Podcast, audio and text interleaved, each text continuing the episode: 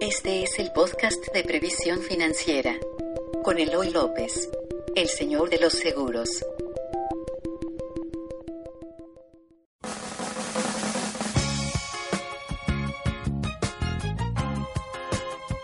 Hola amigos de Vitalis Podcast, yo soy Eloy López, soy el señor de los seguros y hoy voy a hablar de mí. Parece chistoso, pero bueno, voy a hacer un análisis. Si tú es la primera vez que me escuchas, es muy seguro que hayas que haya sido porque supiste de una experiencia que tuve, una experiencia, vamos a llamarle una mala experiencia de ventas en un centro comercial eh, con la compra de unas cafeteras, eh, de unas máquinas para café. Entonces, pues no había yo querido como extenderme en el tema, pero ahora, ahora lo voy a hacer a petición de ustedes y a petición del público lo voy a hacer. Es difícil, antes de empezar, yo estudié mercadotecnia, me encanta la mercadotecnia, eh, más de 20 años de mi vida, casi 25 ya, eh, estoy por cumplir 25 años en ventas. Entonces, soy vendedor desde hace 25 años, eh, estudié mercadotecnia, soy mercadólogo, me encantan las ventas, me encanta el servicio.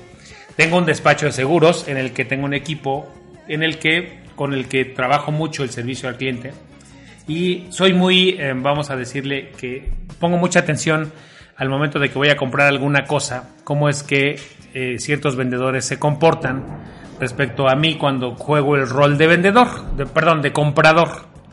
Y muchas veces soy eh, muy duro con los vendedores porque principalmente este año que estoy cumpliendo un año más en ventas que decidí leer más libros y decidí refrescarme, decidí volverme un mejor vendedor de lo que ya eh, muchos me, consideran. Yo la verdad creo que me falta mucho. Después de 20 años creo que se puede seguir aprendiendo. Con todo este, vamos a llamarle experiencia propia o em, de formación profesional, es que a veces acudo a comprar cosas y pues siempre las paso por el tamiz de desde el punto de vista vendedor y de comprador, ¿no? Con mis hijos siempre comento que en tal lugar me gustó cómo me atendieron, no importa si fuimos a comprar unos tenis, si fuimos a comprar ropa, si fuimos a comprar unos lentes o a veces hasta un café. Entonces, regularmente con mi familia, cuando va conmigo, eh, comentamos siempre que en tal o cual lugar nos atendieron muy bien. Entonces, todo esto te lo cuento porque es como alguien, un cineasta cuando va al cine ya no ve la película igual.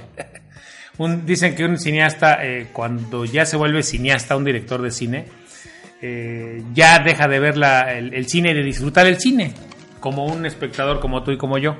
A mí me sucede lo mismo con las ventas. Entonces, todo esto que te platico es para, para decirte que me gusta analizar a veces ciertos casos de errores que tienen los vendedores.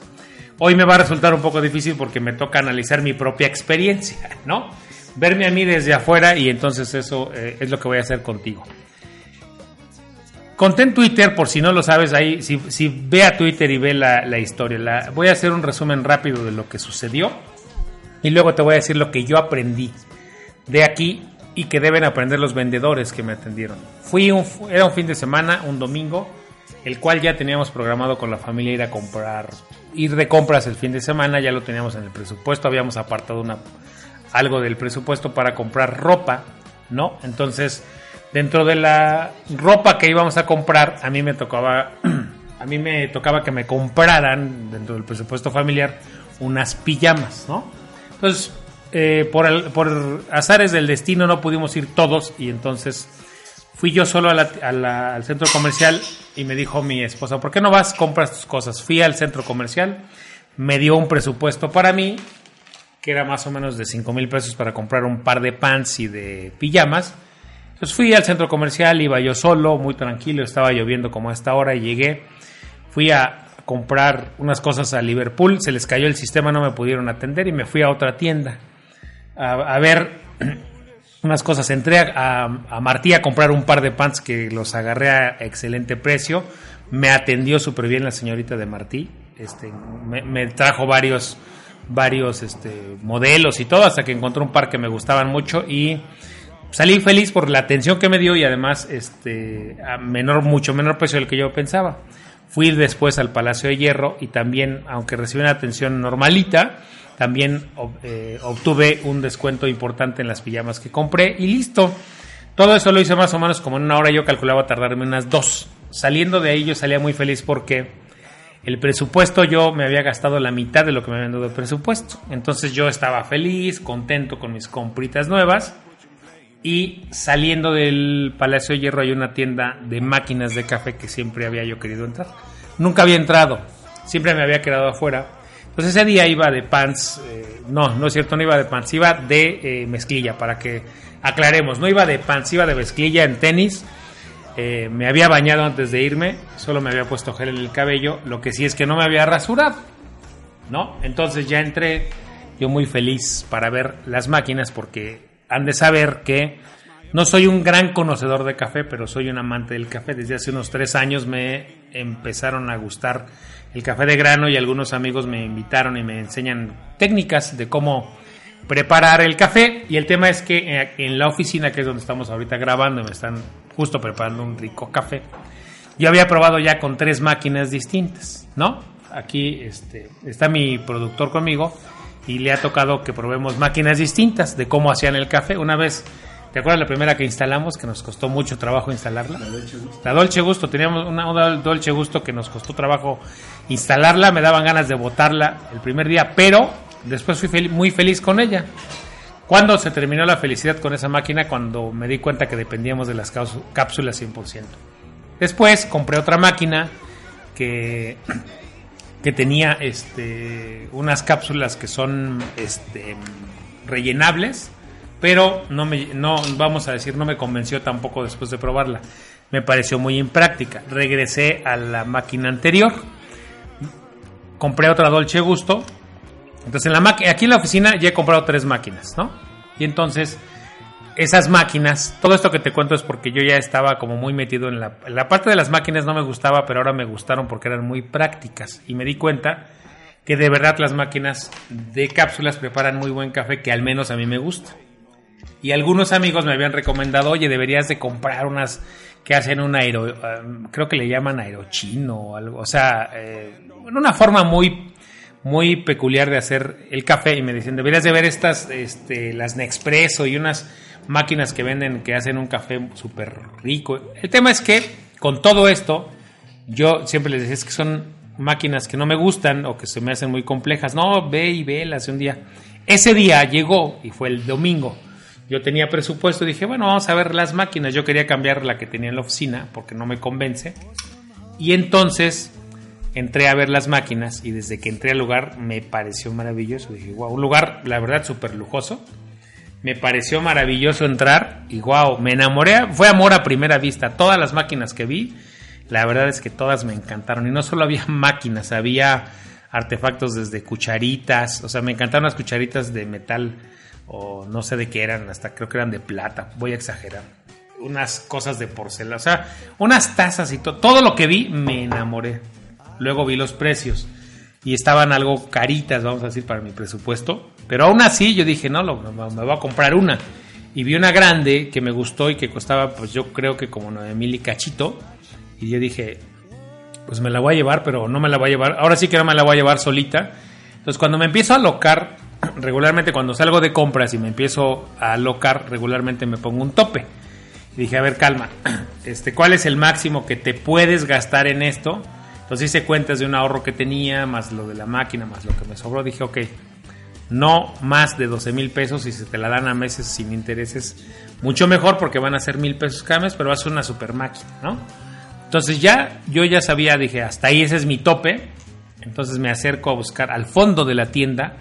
Había además una barra súper maravillosa. Entonces me acerqué y estaba gente tomando café, muy, de forma muy sofisticada. Entonces me antojó mucho el café yo llevaba ganas de café.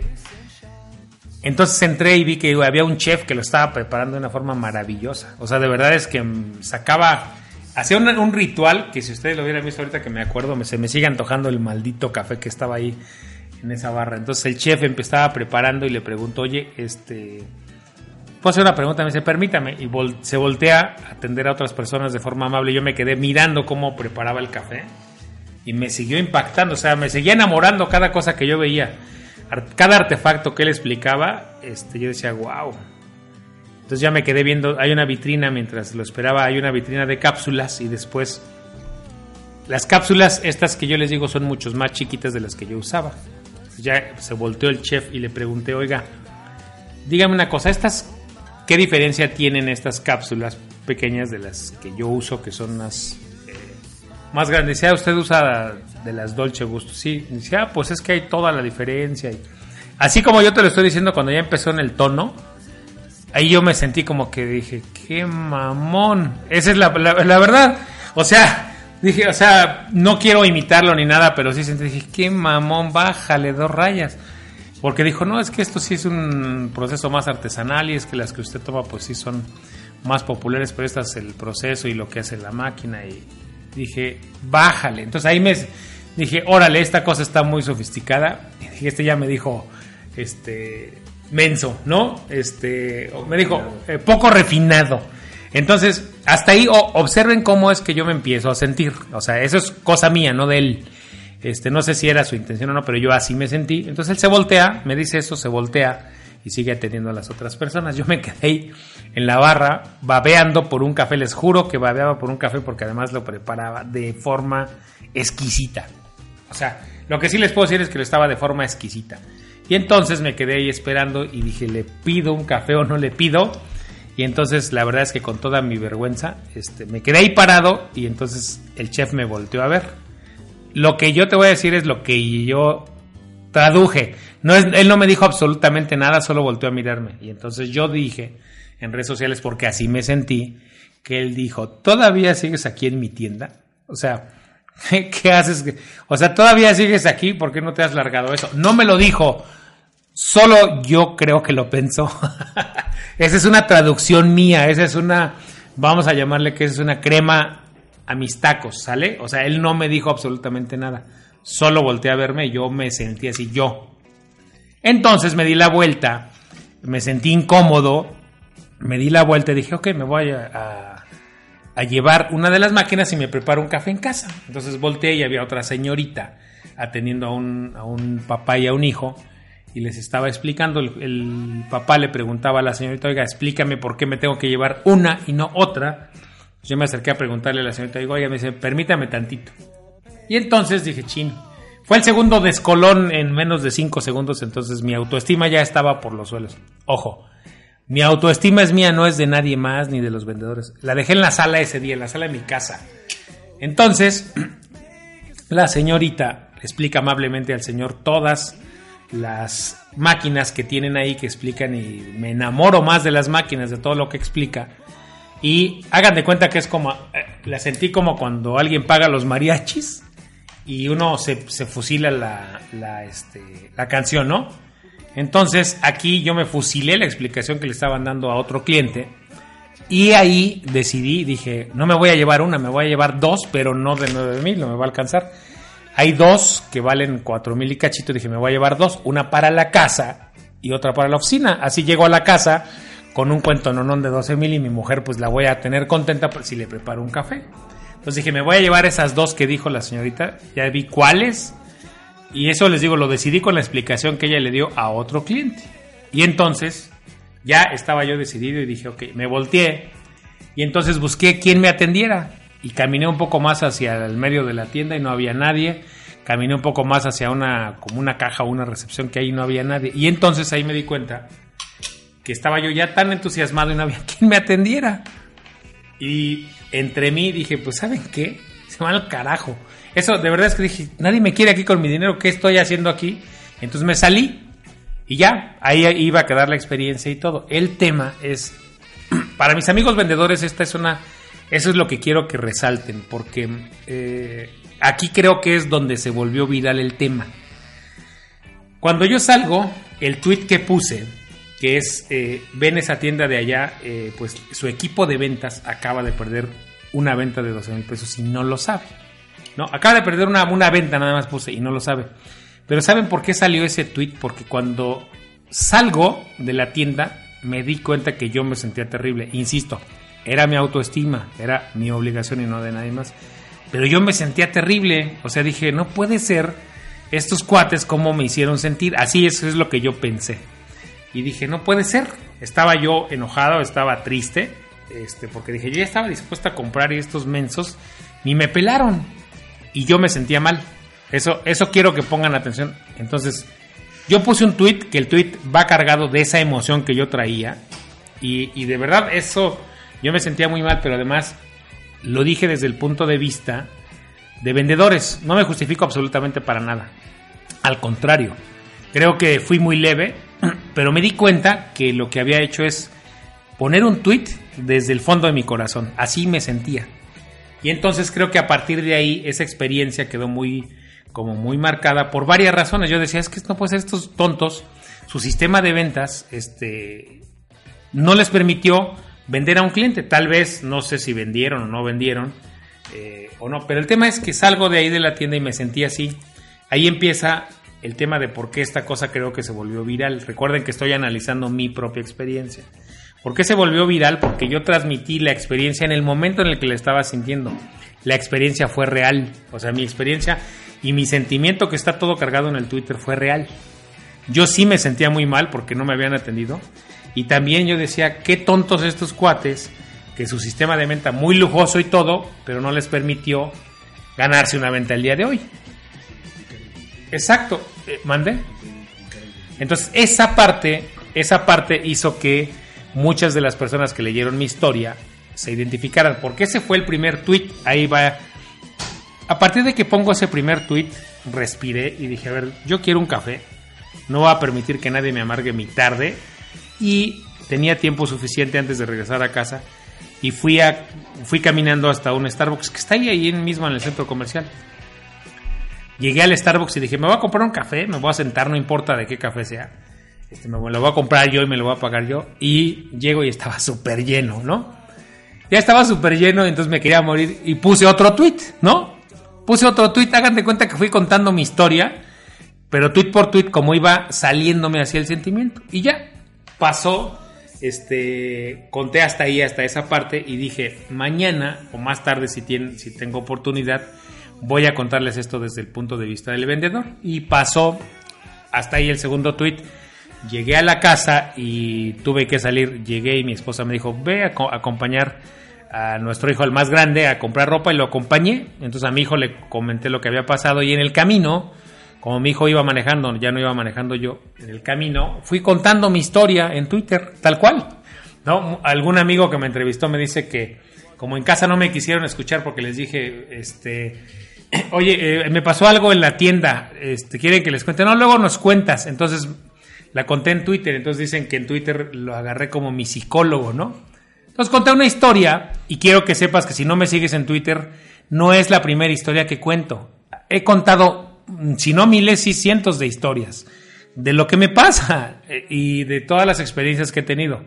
Y no cuento regularmente experiencias malas, regularmente cuento experiencias buenas. Aquí voy a hacer una pausa y voy a contar una vez que encontré a una señora maravillosa. Regresaba yo de dejar a mi hijo a las 7 de la mañana en la universidad. En ese entonces iba a la prepa.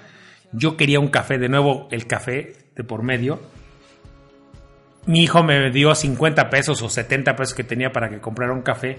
Llegué a la tienda y el café costaba 110. Ya en la caja me dicen cuesta 110. Yo traía, me faltaban como 30 pesos. Y ya lo iba a dejar. Porque no me alcanzaba. Y una señora empacadora que apenas acababa de entrar y la cajera me dijeron lléveselo, nosotros le prestamos. Y ellas me prestaron dinero. Y esa historia también la conté en Twitter hace un par de años en un Walmart que está cerca de la casa que se cayó ahora con el temblor. Pero esta, esta al siguiente día regresé y le regalé una caja de chocolates a la señora y además le devolví su dinero y le di 100 pesos. Esta señora me hizo no solo el día, sino la vida. Es una historia que he contado muchas veces y yo siempre digo, esa historia merecía más ruido que esta, para que no vean que cuento nada más las cosas malas que me pasan. Claro que no, solo cuento lo que me pasa. Y entonces ¿Qué ocurre? Acompañé a mi hijo a comprar más cosas y nos atendieron muy bien. Y ya, yo conté la historia y la dejé ahí como dejo cualquier otra historia que cuento en Twitter. Y a la noche regresando a la casa me doy cuenta que mi Twitter empezó como a alocarse. Tenía más notificaciones de las normales. Muchos empezaron a hacerme comentarios. Un domingo en la noche regularmente interactuó con unas 15 o 20 personas y aquí ya había interactuado como con unas 50. Dije, ¿qué está pasando? Si solo conté la historia, empezó a crecer, a crecer y unos decían, es que hay que hablarle a la CONAPRED, ¿no? Que es la, y dije, no, calma, pues si nada más fue una mala experiencia. Ni siquiera arrobé a la marca porque no me interesa. Eh, no me interesa reclamarle la marca, solo a contar mi experiencia, ¿no? Dejé, me fui a dormir el domingo, me di cuenta que había sido una historia, que había tenido más revuelo que otras que cuento y listo. Al siguiente día en la mañana me desperté y vi que seguía teniendo ahora más comentarios y dije algo está pasando. Ya, seguí comentando la experiencia. Como a las 10 de la mañana me contactaron los de la marca y me dijeron que me ofrecían una disculpa, que si les podía dar mi teléfono, pues dije, no, no, no se preocupen, no es, o sea, no, no es necesario, ¿no? Nada más dejémoslo en que perdieron una venta y listo. Ah, esa fue mi respuesta a ellos.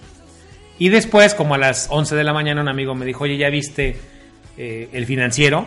El financiero retoma y pone la historia y luego más periódicos antes de las 2 de la tarde para no quedarse atrás empezaron a contar la historia. Salió en Excelsior, luego en Mundo Ejecutivo, luego en El Economista. Bueno, en Entrepreneur salió. A las 2 de la tarde esto ya estaba contando en cinco historias de lunes. Y entonces de repente empezó al Twitter a mi Twitter se rompió, eso es lo que digo. Nunca jamás había tenido tantos comentarios, empecé a tener muchos comentarios. Este dije, esto se va a salir de control. Lo que hice, que les recomiendo, ustedes hagan, sean ecuánimes. A ver, este, sean ecuánimes, respiren, sálganse a caminar, desconectense un poquito. Yo me desconecté como una hora. Dije, a ver, esto, ¿qué, me trae esto de, bueno, no? me trae muchas cosas buenas, pero tengo que ser muy ecuánime, no tengo que salir, esto no se tiene que salir de control, cosa que a veces es imposible, ¿no? Eh, les digo que es imposible porque por más que uno intente eh, tenerlo dentro de un control, pues las redes sociales son las redes sociales. A las 5 de la tarde ya estaba en un periódico que se llama El de Forma, un periódico digital, y entonces ahí la cosa explotó, ya no, no se detuvo, ¿no? Bueno, esa es mi experiencia la conté en Twitter y creo que se volvió, primero, el análisis de por qué se volvió viral mi historia, creo yo porque es real. Porque los tweets además eh, fueron escritos, les digo, desde la emoción, o sea, eso la hace real.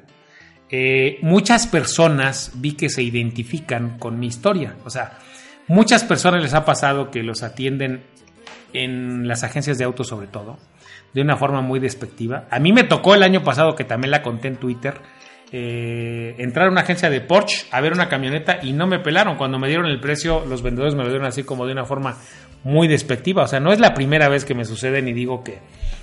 O sea, y esa historia también la conté y, y no, no cuento solo lo malo.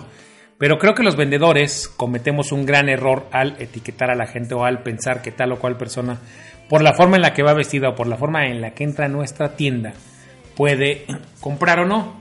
Entonces, primero, la conclusión a la que llego de por qué se volvió viral esto es porque la historia es real. Muchos me han criticado, este, que si sí, que si exageré. Bueno, la historia real, yo así me sentí y esa es mi historia. Cada quien puede contar o no la historia. Muchas personas, les decía, se sintieron identificadas conmigo, porque desafortunadamente en México, yo no digo que discriminen, yo voy a hablar desde el punto de vista de las ventas. Desafortunadamente en México, todavía al, la profesión de vendedor se le ve como una profesión de segunda o tercera categoría. Y por lo tanto hay vendedores, por ejemplo el chef, yo creo que se siente antes más chef que vendedor.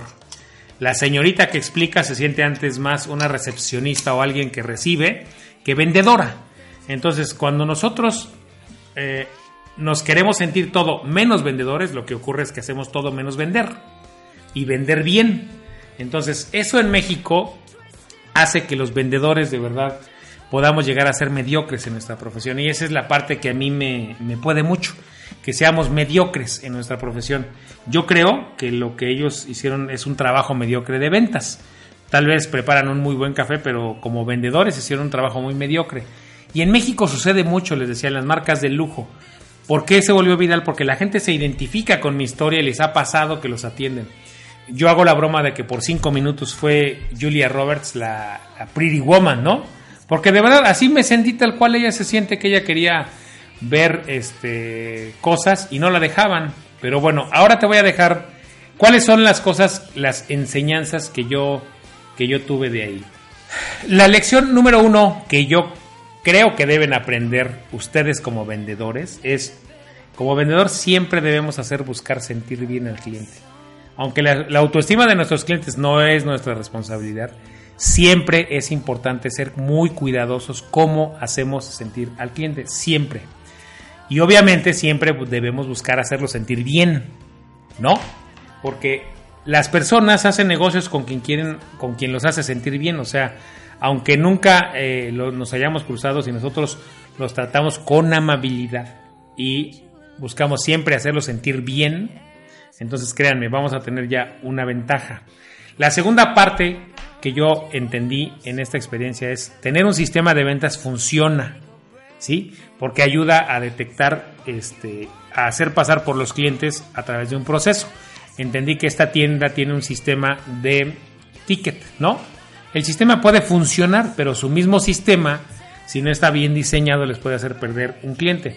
Una marca de lujo, una marca de lujo, como ellos no pueden darse el lujo de atender por ficha. Si no somos salchichonería, o sea, tú vas al súper y pides salchiches, o sea, vas a pedir salchiches y pides una ficha. Pero si vas a Mac, que es una categoría de lujo, tú puedes entrar a Mac y ver un iPhone si tú quieres ver el iPhone 10, puedes ir a cualquier tienda de Mac, Store y te lo van a dejar tocar. Entonces tienen un sistema, pero ese sistema no excluye al cliente. La tercera cosa que, aprendí, eh, que todos los vendedores deben ganar por comisión, todos. ¿Por qué? Porque un vendedor que tiene un sueldo fijo regularmente se va a preocupar más por cuidar su sueldo fijo que por cuidar al cliente y las ventas ligadas a las comisiones hacen que el vendedor se preocupe más por el cliente. La cuarta cosa que aprendí y que todos en México y todo esto va para todas las marcas, señores, incluyéndome a mí como despacho y es lo que le digo a mi equipo. Hoy vivimos la era del cliente. Hoy no es la era de las marcas. Antes al cliente le decían qué marca usar, qué jabón, eh, con qué jabón bañarse, con qué champú usar a dónde viajar, qué coche tener. Hoy no, señores. Hoy el Internet y las redes sociales nos han llevado a la era del cliente. Hoy vivimos la era del cliente. Él manda, él decide dónde, como yo. Yo me salí de ahí porque yo decido dónde llevo mi dinero, dónde quiero y a qué marca se lo quiero dar. Entonces hoy vivimos la era del cliente y no importa si tú eres una marca de lujo o eres una marca como Electra, vamos a decir que le vende a la base de la pirámide. No importa quién eres, Hoy el que manda es el cliente. Y si tú no pones al cliente al centro, vas a perder mucho dinero. Y créeme, mi experiencia multiplicada por cientos o por miles puede representar puntitos de mercado que luego a la hora de las juntas de mercadotecnia ya los quisiera, ¿no? Y otra cosa que aprendí, la quinta cosa, los vendedores debemos aprender y estar atentos todo el tiempo a leer las señales. Los clientes los compradores emiten señales. Hay algunos que emiten señales desde un principio, como fue mi caso. Hay otros que emiten después de un proceso de ventas y hay otros que emiten señales de compra hasta el final. Es responsabilidad de nosotros como vendedores estar atentos a las señales que nuestro prospecto envía. Si nuestro prospecto envía varias señales desde el inicio, entonces yo ya no tengo que estarle dando más explicaciones y solo me dedico a tomar el pedido y hacer lo que él me pide. Si yo no estoy atento a las señales, voy a estar esperando a que, el proceso sea más largo, que él me ponga objeciones, que sea... No, las señales pueden llegar en cualquier momento y nosotros como vendedores, esa es la lección, es que debemos estar atentos a las señales. Esta es la experiencia que quería contarte el día de hoy.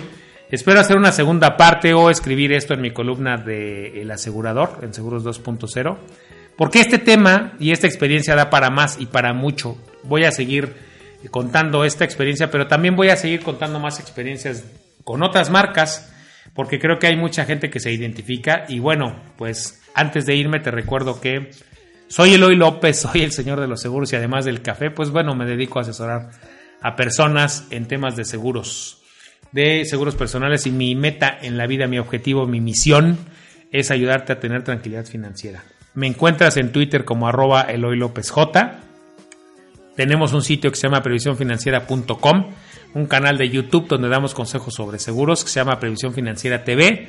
Y en Facebook me encuentras en un perfil personal como Eloy López y a Previsión Financiera en mi despacho lo encuentras como Previsión Financiera en Facebook. Y bueno, antes de irme te doy las gracias por escuchar y por llegar hasta acá.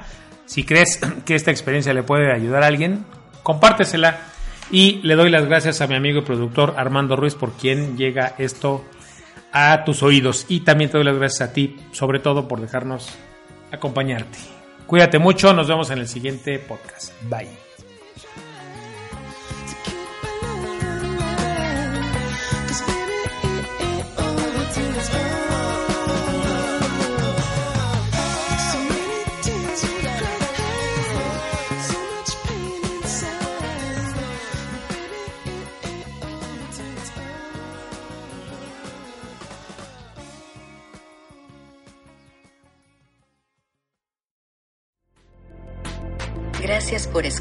Podcast de Previsión Financiera con Eloy López, el señor de los seguros.